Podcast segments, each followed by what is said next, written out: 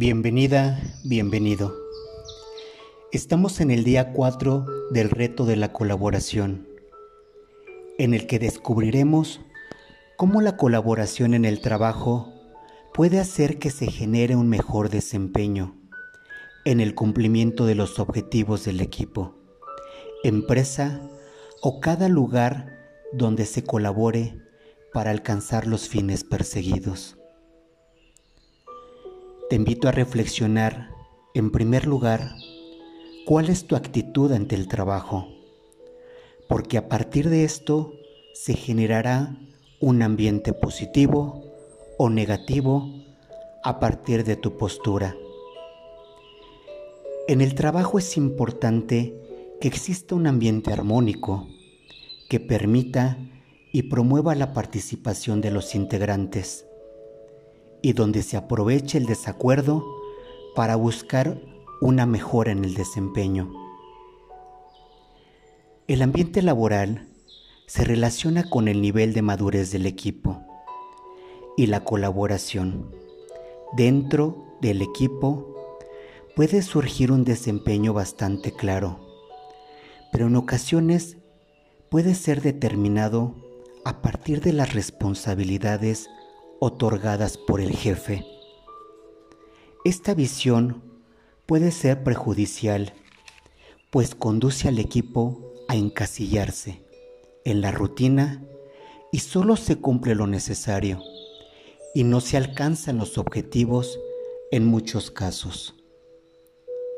Sin embargo, si el equipo divide sus actividades y tiene una actitud proactiva, y no solo se enfrasca en lo que se le pide, puede liberar su actitud creativa y hace que cada miembro se sienta parte del equipo. Los resultados pueden ser positivos.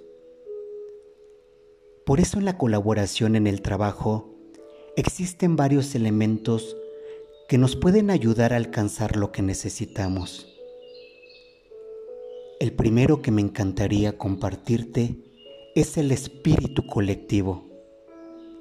En este puede surgir con claridad el egoísmo cuando solo se estimula la ganancia y la competitividad en cada uno de los miembros. Y otra actitud en el espíritu colectivo es la solidaridad, que ayuda no solo a pensar en las ganancias, sino que también se piensa en los incentivos grupales y la ganancia y el prestigio del equipo es una consecuencia del trabajo solidario. Por eso es importante que el líder estimule la química de los miembros del equipo para lograr esfuerzos, cohesión y lograr un equipo estable y maduro. Otro elemento es la situación cooperativa o colaborativa. En este apartado te invito a reflexionar cuáles son tus metas personales, porque a través de ellas se puede interrelacionar con las metas del grupo. Las metas en muchos casos conviene que sean metas competitivas, pues las actividades realizadas mueven a alcanzar la meta. Y cada miembro, a partir de sus cualidades, puede ofrecer mucho a todo el equipo. Otro elemento es recordar la teoría de Dustage de 1949, donde explica que el equipo, aparte de las diferentes situaciones, una puede ser la cooperativa y otra la competitiva. En la primera, los miembros del equipo sueñan y alcanzan la misma meta. Se apoyan y se preocupan por satisfacer las necesidades de cada miembro del equipo. En la competitiva, cada miembro tiene diferentes metas, lo que podría provocar diferentes conflictos internos, provocando la división y que no se alcance las metas laborales. Otro elemento son los componentes esenciales para una colaboración efectiva. La colaboración es un proceso donde se unen tus esfuerzos y los esfuerzos de cada miembro del equipo. Es por eso que todo el equipo debe tener claro el compartir debe ser una visión común. También es importante hablar un mismo lenguaje, con honestidad y claridad. Pero no basta si no se tiene compromiso y confianza, y sobre todo respeto por la diversidad de opiniones y desempeños de cada miembro. Y por supuesto, respetar los roles y responsabilidades que deben ser estas bien definidas. Por último, es el definir el componente contra la competencia. Ser competente y ser competitivo no es lo mismo. Una persona está compitiendo cuando busca satisfacer únicamente sus intereses personales, sin importar nadie del equipo.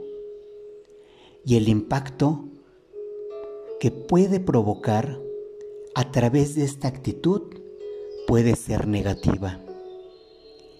El ser competente tiene que ver con sus cualidades intelectuales, sus conocimientos, sus experiencias, habilidades y actitudes que sirven para desempeñarse con éxito en las diferentes tareas en las que se desempeña. Es por eso que es importante el ser competentes para alcanzar las metas individuales y grupales. Y la competitividad debe tener como base la colaboración. Por eso es importante reflexionar y analizar cuál es tu visión, cómo es tu desempeño, cómo es tu actitud en el trabajo y pensar que la colaboración es fundamental para alcanzar los fines deseados.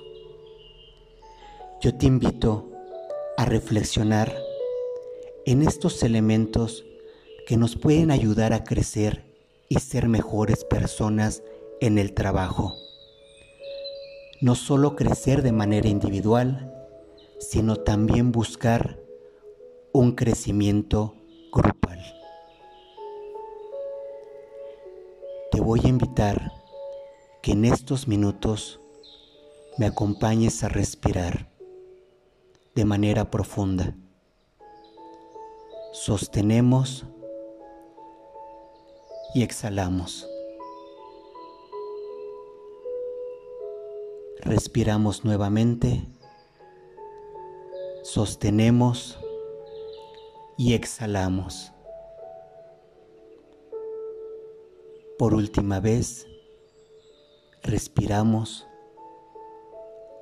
sostenemos y exhalamos.